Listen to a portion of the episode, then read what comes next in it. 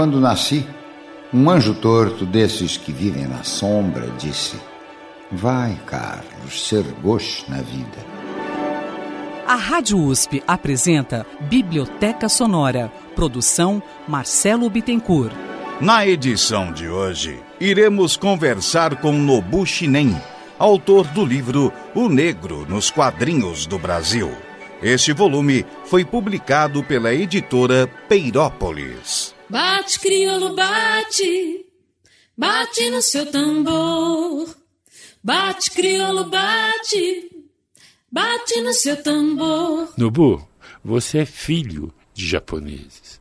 O que o motivou a investigar a história do negro nos quadrinhos do Brasil? Muita gente estranha, né? Quando eu falo que pesquiso quadrinhos, é automático. Ah, então da mangá. Eu já gosto de quadrinhos, já me interesso pelo estudo dos quadrinhos e pesquisar um tempo, não academicamente, mas já escrevia para jornal. Eu tinha muito interesse muito grande. E uma coisa que me chamava atenção é que realmente os super-heróis e o mangá são o que dominam o mercado.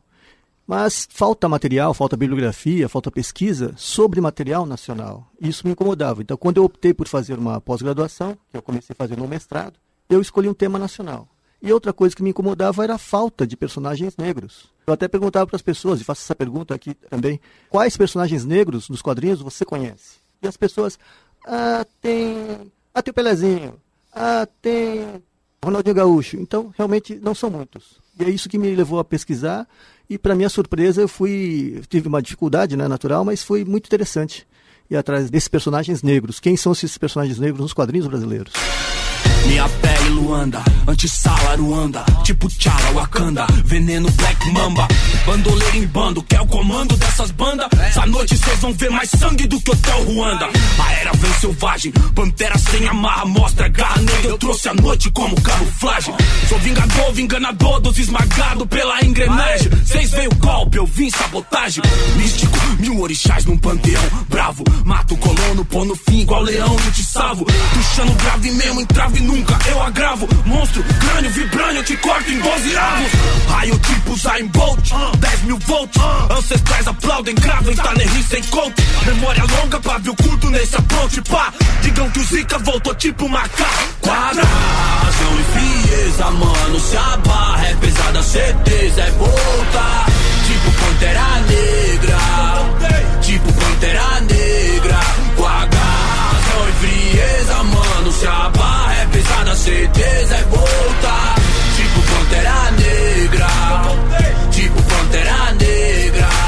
Nubu, de que maneira você estruturou a sua narrativa? A princípio, como eu havia comentado, era um trabalho de pós-graduação do mestrado e na qualificação fui para o doutorado. Então eu tinha como universo a ser pesquisado, no meu recorte, foi a origem dos quadrinhos no Brasil. A gente define como marco, embora haja controvérsias, o dia 30 de janeiro de 1869, que quando foi publicado pela primeira vez uma série chamada Anhoquim, do Ângelo Agostini. Tanto que o dia 30 de janeiro é considerado o dia da quadrinho nacional. É um marco, embora haja outras manifestações de arte sequencial, né, que é muito próxima dos quadrinhos, antes disso. Mas tudo bem, eu estabeleci esse marco e fiz o meu recorte até 2011, que era o ano do afrodescendente instituído pela Unesco. Obviamente, a metodologia foi recorrer a, primeiro à literatura dos pesquisadores acadêmicos que se debruçaram sobre o assunto, que realmente são poucos, só existia um único capítulo no livro do professor Massi Cirne, e alguma coisa esparsa. E eu recorri a alguns acervos, obviamente, de colecionadores, de algumas instituições, e fiz uma trajetória cronológica.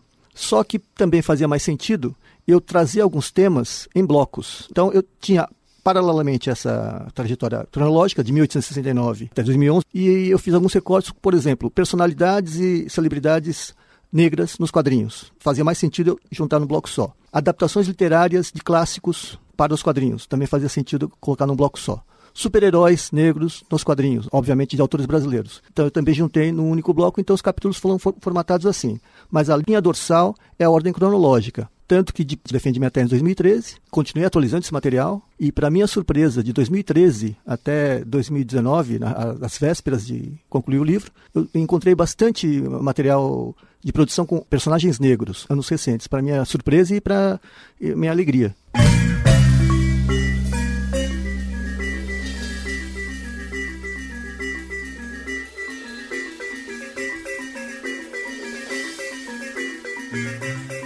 Mamo, mamo, mamo, mamo, mamo, mamo, mamo, mamo, mamo.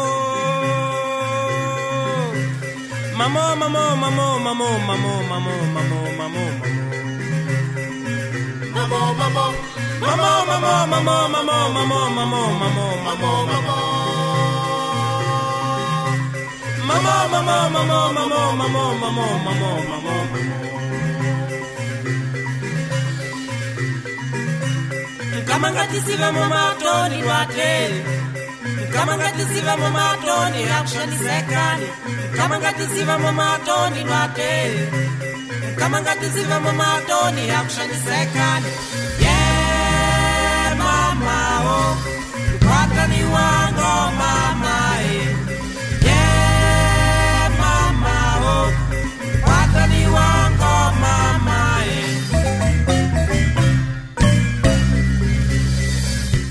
Quais os aspectos que você acentuou no período colonial e de que maneira os pintores holandeses retrataram os escravos? Isso, na verdade, não era o meu objetivo principal. né? Na origem do meu trabalho, era só me ater aos quadrinhos. Só que eu fui sempre dando um passo atrás, ou seja, dos quadrinhos, eu falei, bom, como é que nas- nasceu essa representação do negro nos quadrinhos? Aí fui para o humor gráfico, século, final do século XIX, charges, cartoons, caricaturas. E aí, por curiosidade, falei, bom, mas como é que nasceu a representação do negro nas artes visuais? Por isso que eu fiz essa trajetória ainda desde Franz Post, Albert Caut, né, que vieram com a missão do Maurício de Nassau, Pernambuco, e detectei essas representações de negros nesses quadros, nas artes plásticas. A preocupação que eles tinham não era retratar situações hum- humanitárias, não, tinha, não havia essa preocupação, era mais fazer um registro do cotidiano, né, principalmente desses primeiros. Então, enquanto o Albert Caut se preocupava mais com aspecto das pessoas, dos animais, frutas, assim, detalhes, o Franz Post fazia grandes paisagens, então ele retratava mais os cenários. E inseridos nesses cenários, obviamente, como eram cenários já com a interferência humana, né, não era a natureza que ele, procurava retratar, havia os escravos sempre trabalhando no- nos engenhos de cana ou conduzindo carros de boi, com, transportando a, cana das fazendas, lembrando que Pernambuco, a economia girava em torno da, da plantação de cana-de-açúcar, dos engenhos de açúcar.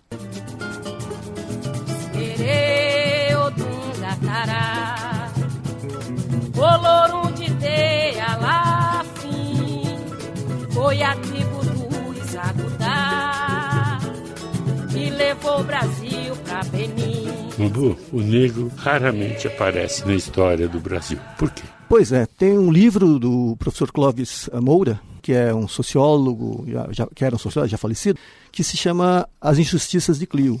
E nesse livro, ele, justamente, ele denuncia o apagamento, a omissão sistemática das pessoas negras em episódios históricos que, em que eles tiveram protagonismo. Um bom exemplo é a Guerra do Paraguai. Exalta-se a imagem do de de alguns heróis da pátria, que a gente chama assim, mas à frente, né, os soldados que iam para frente eram os negros, que eles iam pa- para a Guerra do Paraguai com a promessa de serem alforriados ao retornar. Então tem vários episódios históricos em que houve essa omissão proposital, ou seja, a historiografia brasileira ela sempre procurou ocultar, ou, eh, omitir ou desprezar a presença dos negros, mesmo quando eles eram importantes nesses fatos. Hoje, comprovadamente, eh, com essa revisão, com essa nova historiografia, a gente sabe de episódios em que eles tiveram protagonismo, que inclusive isso já foi transformado em quadrinhos, simplesmente apagado da história.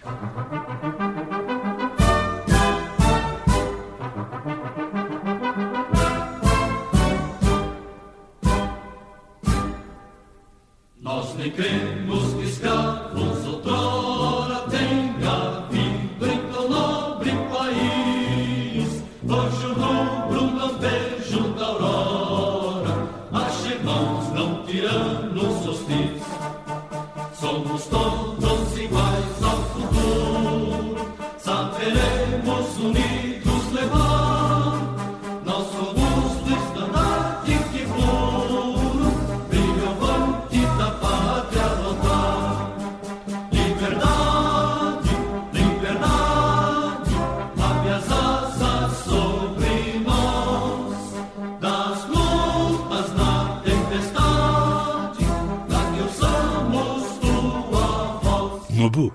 Quais as principais discriminações e preconceitos que os afrodescendentes sofreram no início do período republicano. Havia uma tentativa ah, de embranquecimento da sociedade, né, depois da abolição da, da escravidão, a vinda né, massiva de imigrantes da Europa, da, da, Ásia. Então, há uma, obviamente, a primeira, a primeira discriminação é ocultar, não aparecer, omissão. Mas, de qualquer forma, quando havia personagens negros, principalmente revistas infantis, Tico-Tico, nessas publicações que traziam personagens negros, eram sempre em papéis subalternos, eram sempre como criados, embora a escravidão já não existisse mais, e havia assim sempre um, um tratamento de inferioridade em relação ao próprio protagonista. Um exemplo é Chiquinho, que é a primeira e foi a mais famosa série em quadrinhos publicada no Tico-Tico, que por sinal era uma cópia de um personagem americano, Buster Brown, e foi criado um personagem chamado Benjamin. O Benjamin, ele era o típico, no humor que a gente fala, que é o escada. Ele servia para fazer com que o Chiquinho terminasse se dando bem na história e criasse o, é, o elemento cômico. Então, tinha vários personagens assim muito negativamente tratados. Um outro personagem também que foi muito interessante, que chamava-se Gibi, Gibi com Y, do J. Carlos, que foi um dos maiores artistas gráficos do Brasil, e criou esse personagem para fazer companhia ao Juquinha, que foi muito famoso, também circulou na revista Tico Tico e depois teve revista própria. Esse gibi ele já carregava fortemente os estereótipos marcaram a representação do negro durante décadas no Brasil e sempre no papel subalterno, humilhado, menosprezado, ou por sua condição social, ou porque sua ignorância, uma série de fatores. E era essa a apresentação que tinha no começo do século XX nos quadrinhos do Brasil. O saci desce do cipó, pula, pula, pula numa perna só, roda, roda sem cair, mexe a cabeça e começa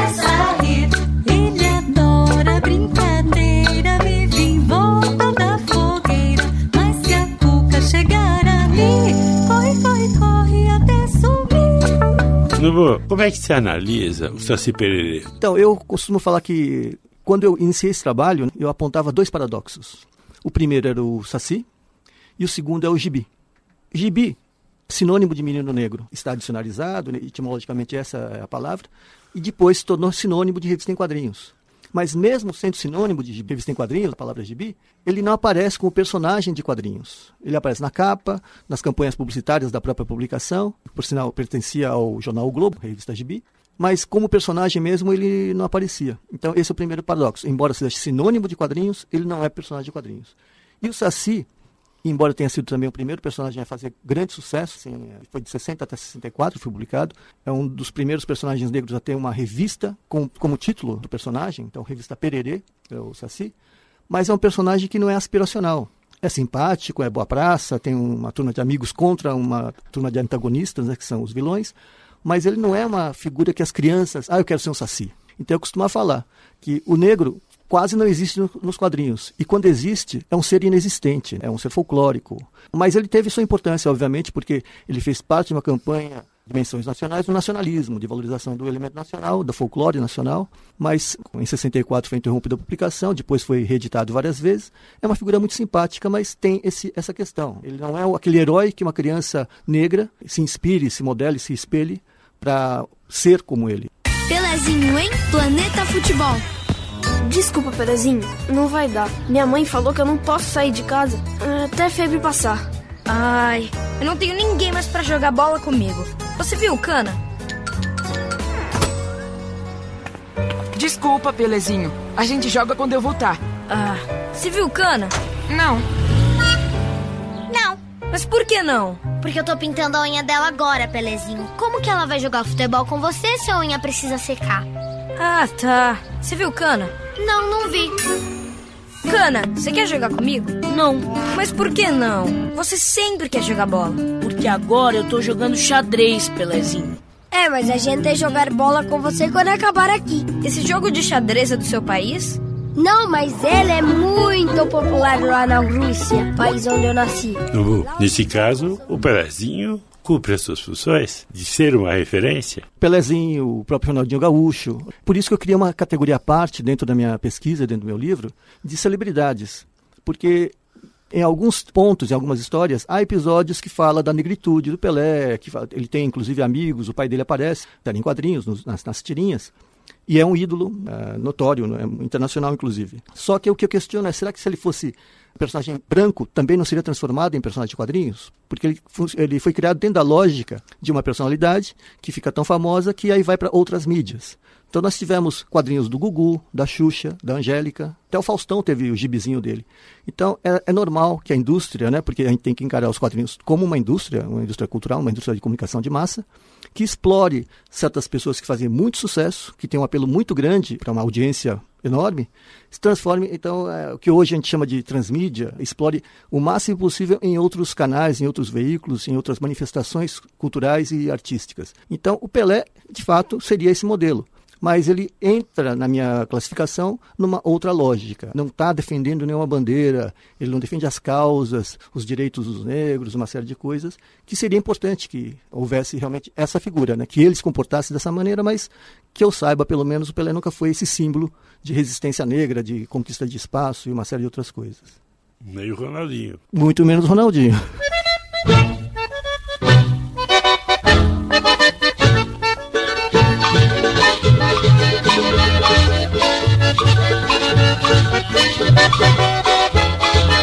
Convidei a comadre Sebastiana pra cantar e chachar na Paraíba. Ela veio com uma dança diferente e pulava que só uma guariba. Ela veio com uma dança diferente e pulava que só uma guariba e gritava A, E, I, O, U, Y. E gritava A, E.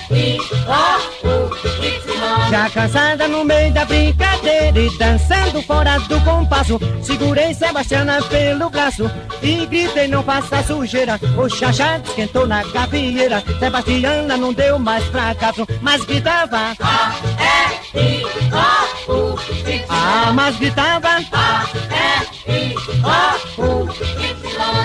Na capa do livro temos várias figuras, desde uma caravela até o Jackson do Pandeiro, cuja biografia foi transformada em história e quadrinhos. Nobu, como é que você viu essa publicação? Eu acho isso muito importante. Porque, justamente, novamente voltando à questão da criança negra, do jovem negro que precisa de modelos em que se espelhar, quando tem um artista negro que, apesar das dificuldades, consegue conquistar um espaço, seja no cenário musical, seja no cenário uh, cinematográfico, artístico de modo geral, isso é um modelo para ele pensa assim, eu posso também conseguir alcançar esse sucesso, obter uma, uma, certa notoriedade dentro daquilo que eu me proponho a fazer.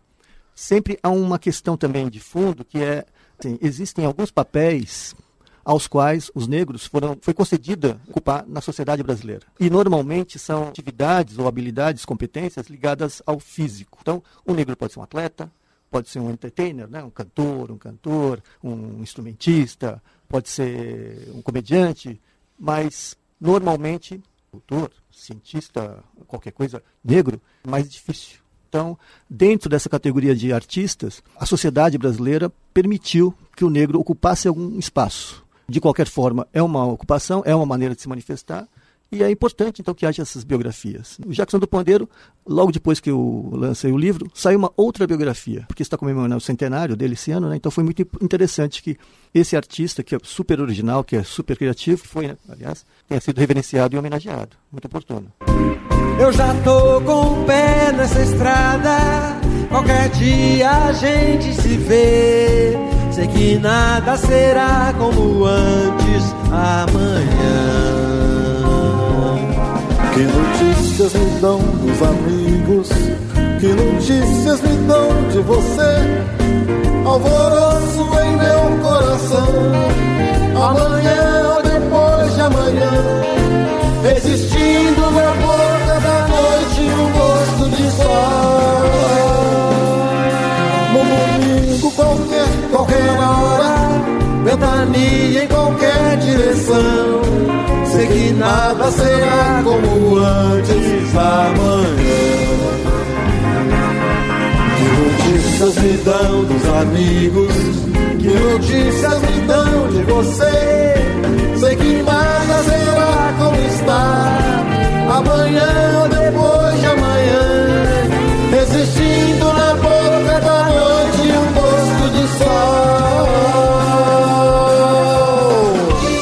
Nubu, o que mais lhe agradou no álbum Histórias do Clube da Esquina, do Lauro Ferreira e Osmar Vignone. Em primeiro lugar, eu sou fã do Clube da Esquina, daquele pessoal todo, Milton Nascimento, Berto Guedes, eh, Wagner Tiso, essa turma toda foi muito importante para um certo momento da música brasileira e, obviamente, a figura principal desse clube, que na verdade não existiu. Não existia um clube com carteirinha que as pessoas passavam pela catraca iam lá dentro. Era uma esquina onde eles se reuniam. Então é interessante que essa história em quadrinhos também mostra esse fato, derruba esse mito e mostra o protagonismo, obviamente, do Milton Nascimento, que é o, um dos grandes artistas da MPB, e também mostra como coadjuvantes, mas aparecem na história em quadrinhos, Clementina Jesus e Naná Vasconcelos, que é um foi um dos maiores instrumentistas do, do mundo, respeitado internacionalmente.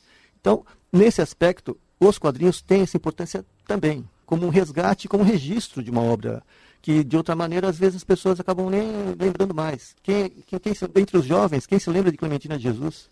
Então, é, é, é triste isso. Então, eu acho que é necessário que eh, existam histórias também com esse cunho, que tentem resgatar, que tentem trazer e que tentem mostrar para o público, principalmente mais jovem, a importância que teve um encontro, porque isso é, parece assim, é, um encontro de gênios, como Paris no começo do século XX, né? Belo Horizonte, essa esquina que confluíram tantos talentos, tantas pessoas jovens, interessadas e com bastante talento para desenvolver música, num momento histórico. Será que isso se repete? Será que isso acaba influenciando outros? É muito interessante pensar nesse aspecto. Vamos embora para o Pazarga, né? Lá sou amigo do rei. Lá tem uma mulher que eu quero na cama que escolherei. A Rádio USP volta a apresentar Biblioteca Sonora. Hoje na companhia de Nobushi Nen, autor do livro O Negro nos Quadrinhos do Brasil. Este volume foi publicado pela editora Peirópolis. Hoje cedo, na rua do ouvidor quantos brancos horríveis eu vi. Eu quero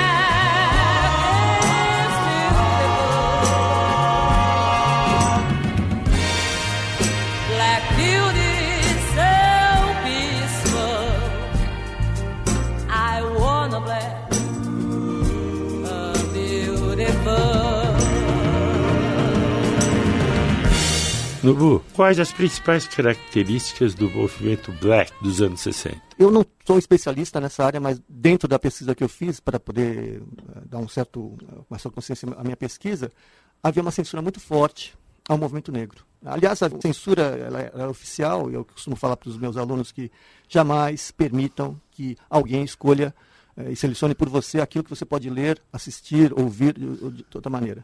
E muita gente talvez não se lembre, até porque é uma população muito jovem, que a censura existiu nesse país durante muito tempo e era burra. A censura, por natureza, ela é ignorante, é, é idiota. Ela não é exercida assim por pessoas que é, isso é uma justificativa, mas não tem nenhum critério para se censurar. Quem censurava era a Polícia Federal, que, é, é uma coisa que pessoas estão totalmente despreparadas para isso. Então o movimento black ele foi muito reprimido, de qualquer maneira.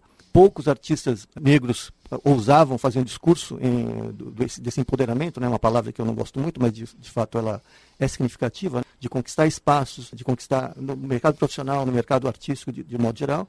Então, ele foi muito reprimido e depois, com alguns artistas, como Tony Tornado, algumas pessoas que inclusive conseguiram trazer essa influência de fora, que vivia assim, nos anos 60 nos Estados Unidos, o auge do movimento pelos direitos civis. Então, essa influência acabou trazendo para cá e gerando um, um reflexo que o movimento Black is Beautiful, que a Elis Regina até cantava essa música e que, segundo consta, havia uh, bailes black que eram reprimidos. A polícia ia lá, reprimia, fechava, não deixava o pessoal se manifestar. É uma coisa interessante nesse aspecto, porque a gente pensa, ah, mas não há politização. Quando você fala de identidade, é, isso é política. É quando você reafirma a sua identidade, a sua etnia, os seus valores sociais, isso é fazer política também. Não é porque canta e dança que deixa de ser algo importante para a sociedade. A gente corre. E a gente corre. Na BR-3 na BR-3 e a gente morre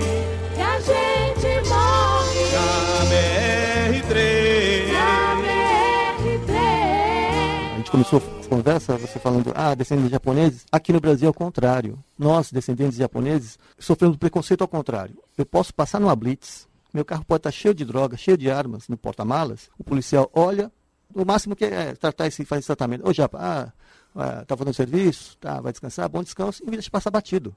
Eu nunca, eu nunca fui revistar, nunca me deram uma geral. E todos os meus amigos negros com quem eu converso falam, é, por acaso já foi? Ih, Nobu. E, e aí que eu entendi por que, até um, um tempo atrás todos os negros andavam com a carteira profissional, para não serem detidos por vadiagem e outras questões, como o Javan foi aqui na Praça da Sé, em certa ocasião. Coisas ridículas e absurdas de um país que ainda é racista.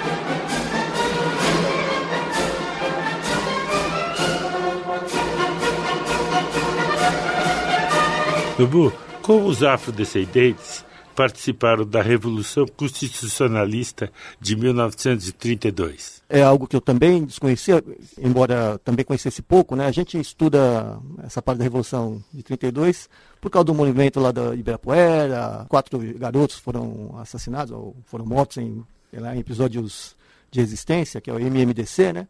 Mas eu não sabia, desconhecia, só fiquei sabendo também quando li esse álbum, é, feito pelo Maurício Pestana, que existia todo um pelotão de negros durante a Revolução de 32, que episódio em que São Paulo se separaria do, do resto do país. Então, era, isso era desconhecido. Pelo menos eu não, não tinha essa informação.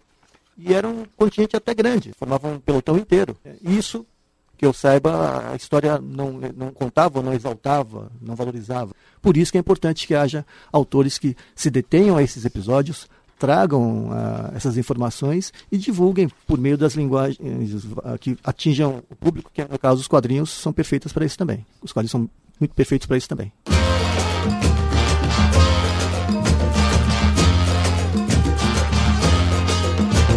Xangô, rei do firmamento, trovão, pai do nosso povo, nossa nação, anda pelo céu de enchendo na mão. Xangô, nuvem de repente relampejou, é oba dizendo eu aqui estou, voz do raio a terra gritou caô, cabe esse lé. Nubu, como é que você vê a religiosidade dos afrodescendentes e quais os álbuns que melhor abordam essa religiosidade? Quando a gente fala religiosidade de matriz africana, nós temos o candomblé e temos uma região que é sincrética, que é, o, que é a Umbanda, que mistura elementos africanos, mas também indígenas e portugueses, é mais um mix. Bom, do candomblé, a gente sabe, né, e a própria Umbanda também, sofre muito preconceito tudo que é ligado a esses rituais, aos ebós, a, que, que, eles fazem como parte dos rituais, o pessoal chama de macumba, e normalmente, quando aparecem nos quadrinhos, eram ligadas às forças ocultas, às magias, né? Ah, vou fazer um despacho para acontecer uma coisa ruim com você, então sempre o lado maligno da coisa. E é claro que a religião não é isso. O candomblé, ele explica a origem do universo, como é que a Terra se separou do céu, uma série de coisas, dentro da cosmogonia africana. Então é muito interessante que recentemente tem saído alguns álbuns explorando esse tema na linguagem dos quadrinhos. Uma é a série chamada Orixás, do Alex Mir, como roteirista, e com vários artistas. Então, o primeiro álbum tinha desenhos do Caio Machado, do Marignoli, depois tem, em continuação, uma série de álbuns que estão saindo agora. O mais recente vai ter a capa da Germana Viana, tem vários artistas colaborando, Laudo Ferreira. Então, tem vários artistas colaborando, artistas de qualidade, e essas narrativas que são muito interessantes, para mostrar que existe toda uma cultura, toda uma narrativa africana que conta como é que o universo surgiu, como é que nós, humanos, surgimos.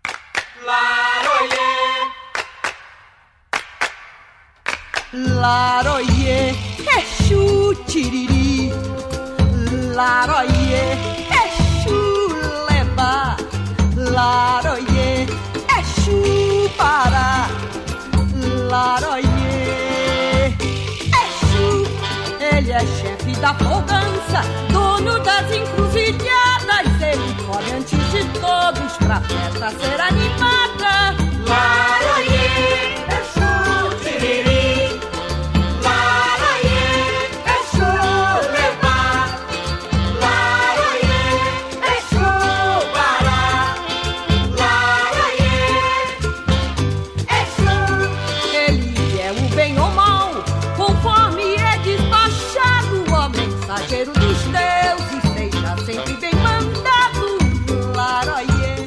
trabalho do Canuto, também chamado Conto, que chama-se Contos dos Orixás, e é uma versão que, embora eu acho que não seja tão adequado para mostrar a religiosidade, porque ele usa o estilo norte-americano de fazer quadrinhos. Mas ele era uma proposta já assumida. Ele falou, não, eu vou fazer como se o Jack Kirby, que é um artista famoso dos quadrinhos da Marvel, criou vários personagens, como que ele faria esses deuses como super-heróis. Então a proposta é muito interessante por trazer esses elementos da religiosidade. Tanto o Hugo quanto o Alex Smith fazem uma pesquisa muito séria, né? eles têm uma recorrem à bibliografia de estudiosos para isso, e é uma coisa muito legal nesse aspecto. Eu só faço essa ressalva que o traço ele não condiz com o que seria um estilo africano de se fazer arte. Mas tudo bem, é melhor que se faça até no estilo americano do que não fazer. Eu, eu acho louvável que exista do que não exista. Tem um outro álbum também muito interessante, que é Os Zeladores, fala aí sim né, um, da, da Umbanda, que é do Mr. Guache, né, que desenha, mas encara as entidades da Umbanda como se fossem justamente super-heróis. Então tem o Zé Pilintra, que ele, na verdade, tem o poder de abrir os caminhos, por isso que ele interfere numa trama lá que envolve outros super-heróis. E tem pontos ilustrados do Bruno Brunelli, que ele pega esse, os pontos, que são aqueles uh, cantos rituais da, da Umbanda, e ele faz ilustrações, algumas só com uma imagem, mas algumas com narrativa sequencial, como história em quadrinhos. Então é muito interessante para, uma, quebrar essa imagem que se tem de que toda religião de matriz africana só está ligada a fazer o mal, né, está ligada à malignidade, às coisas ruins, e trazer para um público maior informações sobre as religiões. Porque, obviamente, o preconceito ele nasce da ignorância. Eu não conheço e já crio uma imagem a respeito. Então, isso acontece em termos da representação do negro nos quadrinhos em si, mas acontece em relação à cultura negra. Então, tratar a religião africana como uma coisa menor ou desprezada por qualquer motivo que seja, isso é um, já indicar um preconceito. Então, conhecendo um pouquinho melhor, a gente fica sabendo, por exemplo, que para os orixás, né, para o candomblé, a origem do homem é semelhante à da religião judaico-cristã. O homem veio do barro. Também foi um orixá que criou o ser humano a partir do barro. Quer dizer, as, as cosmogonias, as mitologias se conversam de alguma maneira. Meus leais servidores, pelo espírito dos meus ancestrais, um brinde à tempestade salvadora do nosso planeta e rainha do meu coração. Tempestade não vai levantar-se para que o povo a contemple?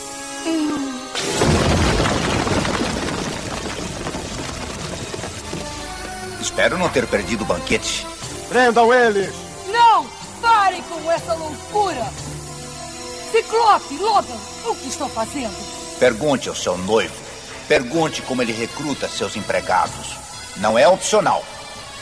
Eles não são empregados, não é? São escravos! E daí? Quando a Belgânia era o planeta mais forte, eles nos usavam, agora é a nossa vez. O que tem de errado nisso é o estilo de vida da realeza. Não é um estilo humano de vida. Como pôde mentir pra mim, seu animal? Como pôde me fazer amar você? Não tem permissão para partir. Ela não precisa da sua permissão. Solte-a! Chega de bate-boca! Prendam esses escravos!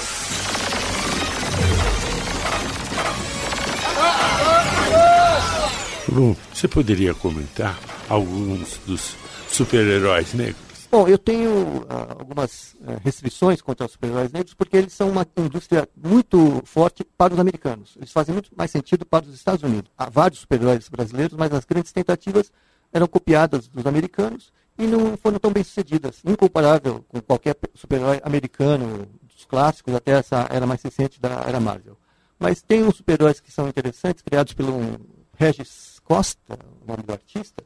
Ele criou um selo chamado Afro Dynamics e tem uma família de super-heróis. Mantém as características físicas, o cabelo afro, a, a roupa inspirada no visual afro, mas eles também têm superpoderes. Tem um outro super-herói chamado Escorpião de Prata, é como o Batman. Ele não tem exatamente superpoderes, mas é, ele está tão bem treinado que ele age como um super-herói. Ele resolve tramas policiais, tramas de aventuras, como se fosse um super-herói. Então, tem esses dois nomes que eu posso citar, que me, que me lembro mais. Há outros super-heróis criados também, tem toda uma família alfa que também tem heróis negros envolvidos, mas não tem muita expressão, são mais produções independentes. Tem que o próprio Escorpião de Prata, esse herói da, do Regis, também são uh, personagens que não saíram em grandes revistas, são, saíram em revistas independentes. Tem, obviamente, super-heróis americanos negros, mas foge da minha pesquisa. Né? Tem uh, o Pantera Negra, que fez um sucesso imenso e, e teve um valor muito grande. Ele foi, um, ele foi um fator catártico. Teve grupos negros que iam vestidos com roupas afro, enchiam as sessões, porque ele foi muito importante para elevar a autoestima da população negra. De uma África idealizada, que, que as coisas davam certo, o Wakanda é um país maravilhoso, democrático, mas isso é uma experiência americana, não é um personagem brasileiro. Dos super-heróis negros, eu posso até depois falar, puxa, acabei esquecendo, mas esses que eu citei são os que me vêm mais à memória no momento. Enquanto tudo muda no mundo dos brancos, Gangazum é aclamado em Palmares recém-chegado.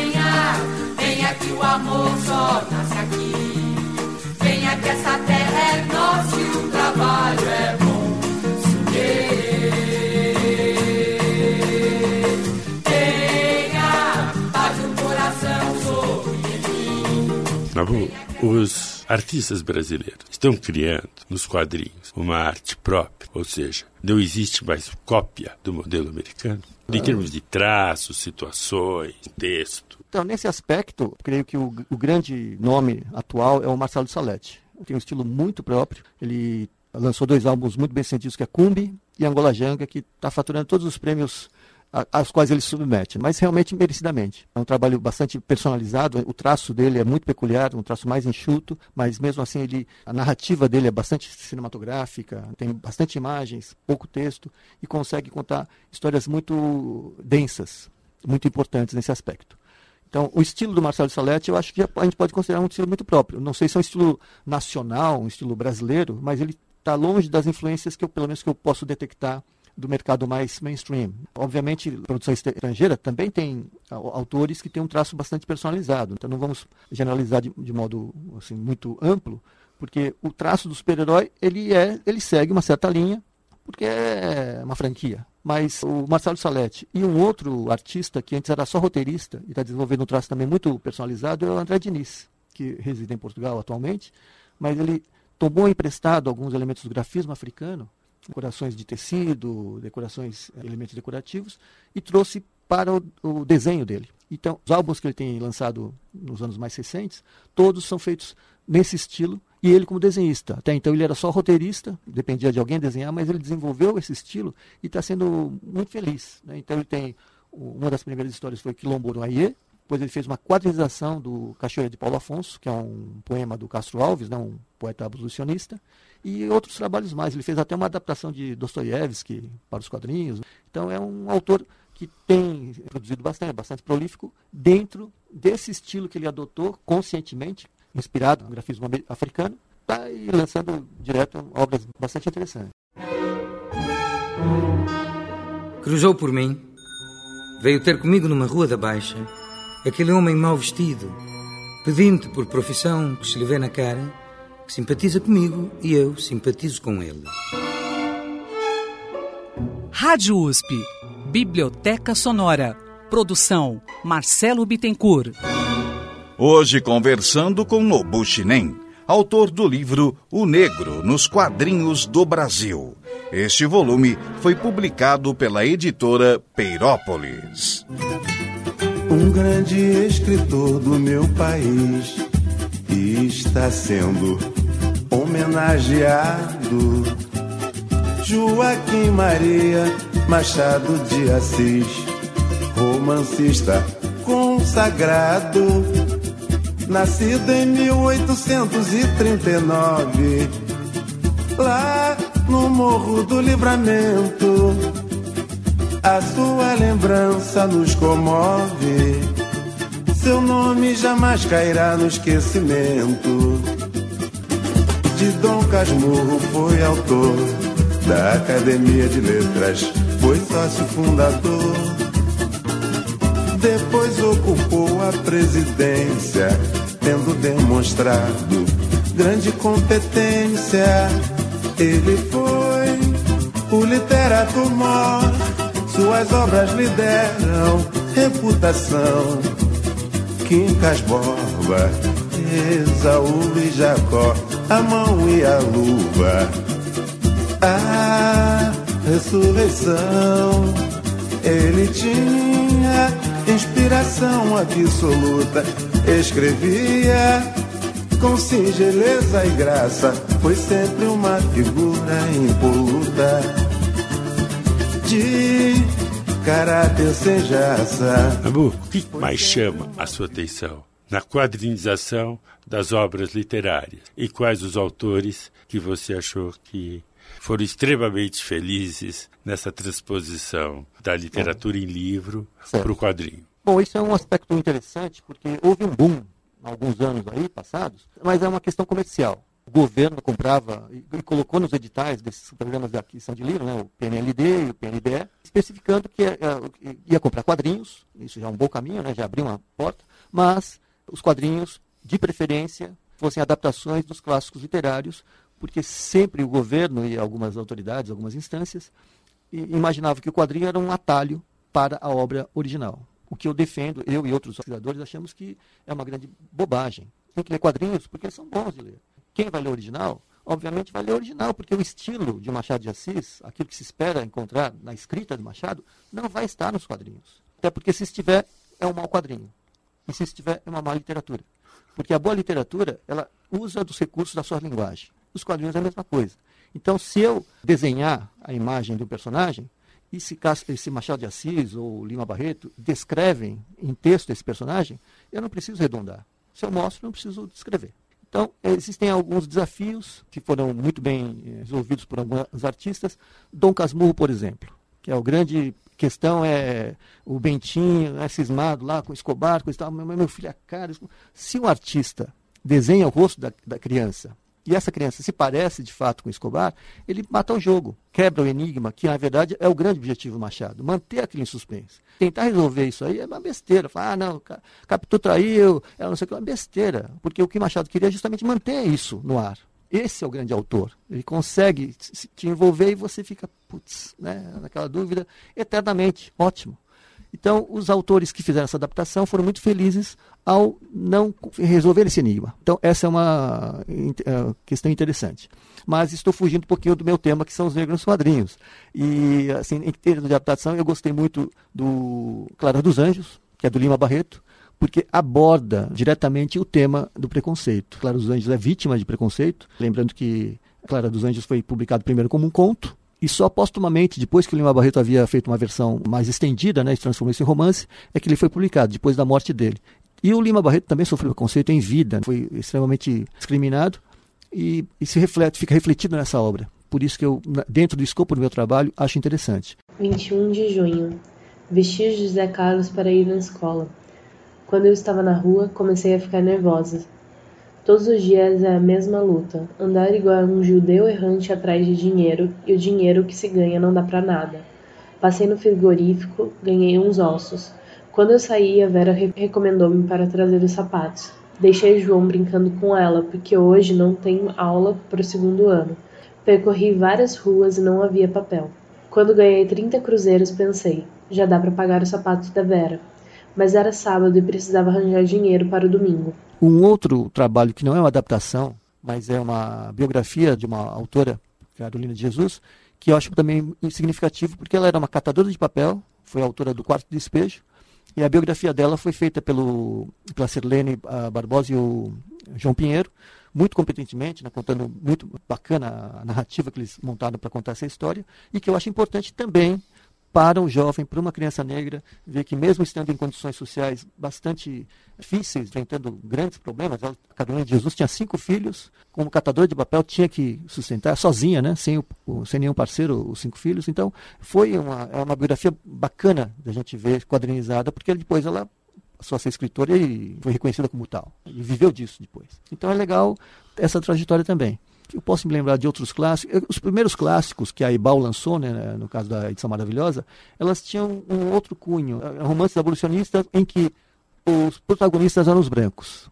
É como se os negros não fossem capazes de liderar o movimento de rebeldia em relação à escravidão. A marcha é assim, tem outros uh, que eu me lembro, tinha uns três ou quatro que eu coloco na minha obra e cito, e são todos com essa pegada. Sempre precisa de um casal de brancos piedosos que vai lá e salva os negros, mas os negros se revoltavam, os negros lideravam campanhas contra os fazendeiros, como tem o álbum Cumbi, do Marcelo de Salete, que mostra isso.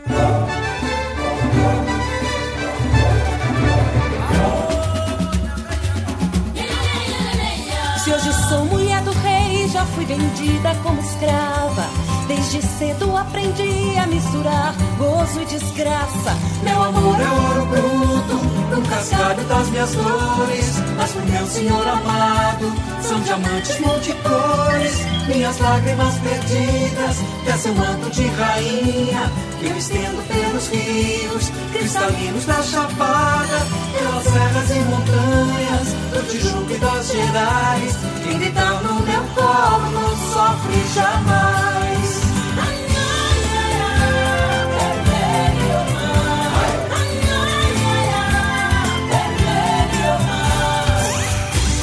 barroco, santa do toco, ama de rainha. A mais bela princesa me chame de Alteza, sou Chica da Silva. Sou anjo barroco, santa do toco, ama de rainha. A mais bela princesa da noite a estrela, me chame de Alteza, sou Chica da Silva. Uh, quais os critérios que nortearam a escolha do material iconográfico que integra o livro? Em primeiro lugar, eu busquei protagonistas negros o que era muito raro. Então, o personagem principal de alguma série de quadrinhos foi aqueles que eu priorizei colocar no meu trabalho.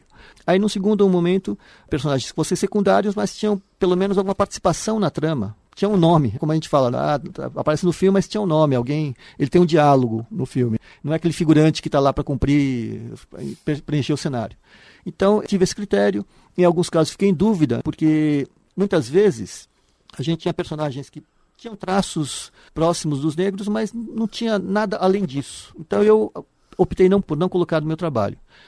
Assim, o mundo ideal, quando se torna um personagem interessante, na minha opinião também, é claro, precisa haver essa defesa da causa negra. Precisa haver essa denúncia do racismo, precisa haver uma conscientização em relação à importância do papel do negro e que ele ainda é injustiçado na sociedade, é muito injusto aqui no Brasil. Mas o mundo ideal é quando tivermos uma capitão de uma missão, uma missão interestelar, ela é negra, mas isso ninguém cita. Ah, você é negra. Não, é natural que seja negro porque é natural que seja qualquer coisa. Pode ser astronauta, pode ser médico, pode ser cientista, pode ser escritor, pode ser um prêmio Nobel de qualquer atividade. Esse, infelizmente, ainda está longe de acontecer. É um mundo ideal. Mas tem algumas histórias em quadrinhos que têm eh, essa construção e que eu acho que é importante que tenha. Isso não é ser alienado, é, tra é tratar justamente a, a, obra de ficção em que a gente tem os personagens negros, mas eles estão lá. E não é aquela questão de também vai cumprir cota. Então tem aquele grupo que tem um japonesinho, uma loirinha, um menino negro. Não, é uma personagem negra que é líder de uma equipe e pronto, não se questiona. Ah, chegou aqui porque passou pelas cotas e foi e se tornou astronauta-chefe. Não é isso. Então esse eu acho que é o ponto ideal e, e mais que é, que é o buscado.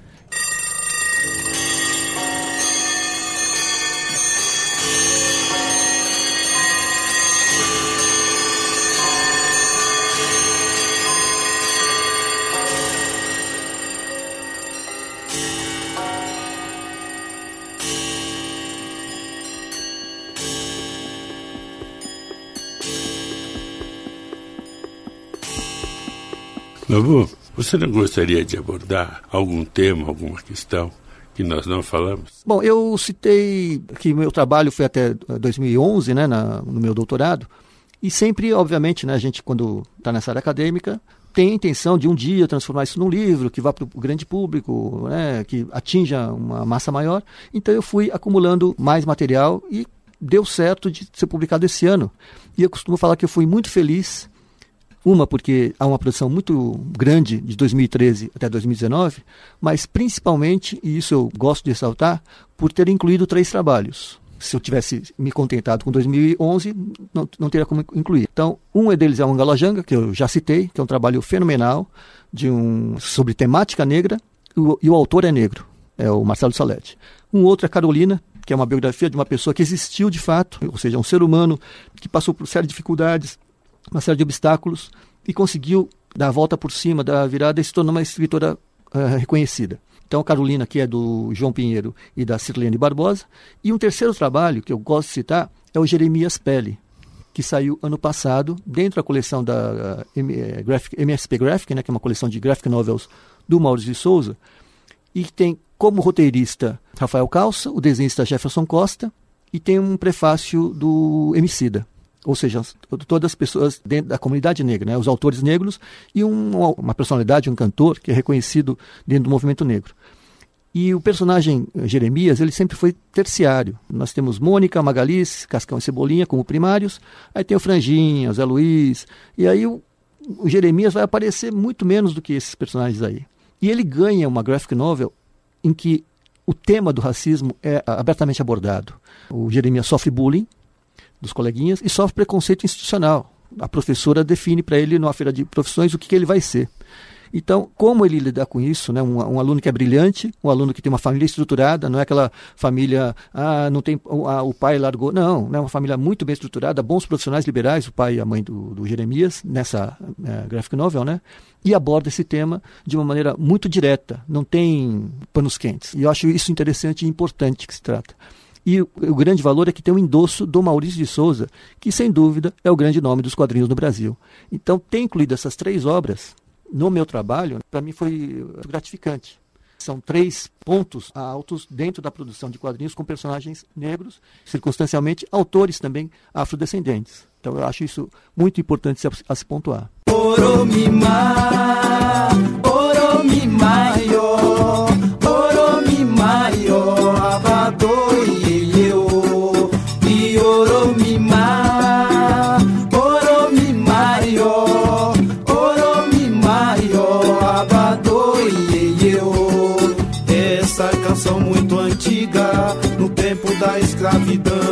Nobu Shinen é autor do livro O Negro nos Quadrinhos do Brasil, edição ilustrada a duas cores. Este volume foi publicado pela editora Peirópolis.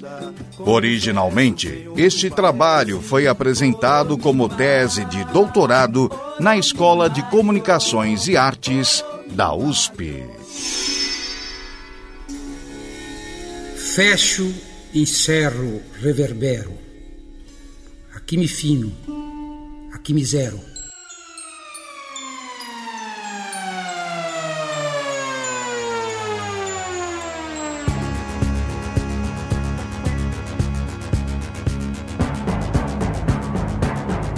Biblioteca Sonora. Produção Marcelo Bittencourt. Sonoplastia e montagens Bennett Ribeiro. Apresentação Gilberto Rocha Júnior. Até a próxima semana, nesse mesmo horário.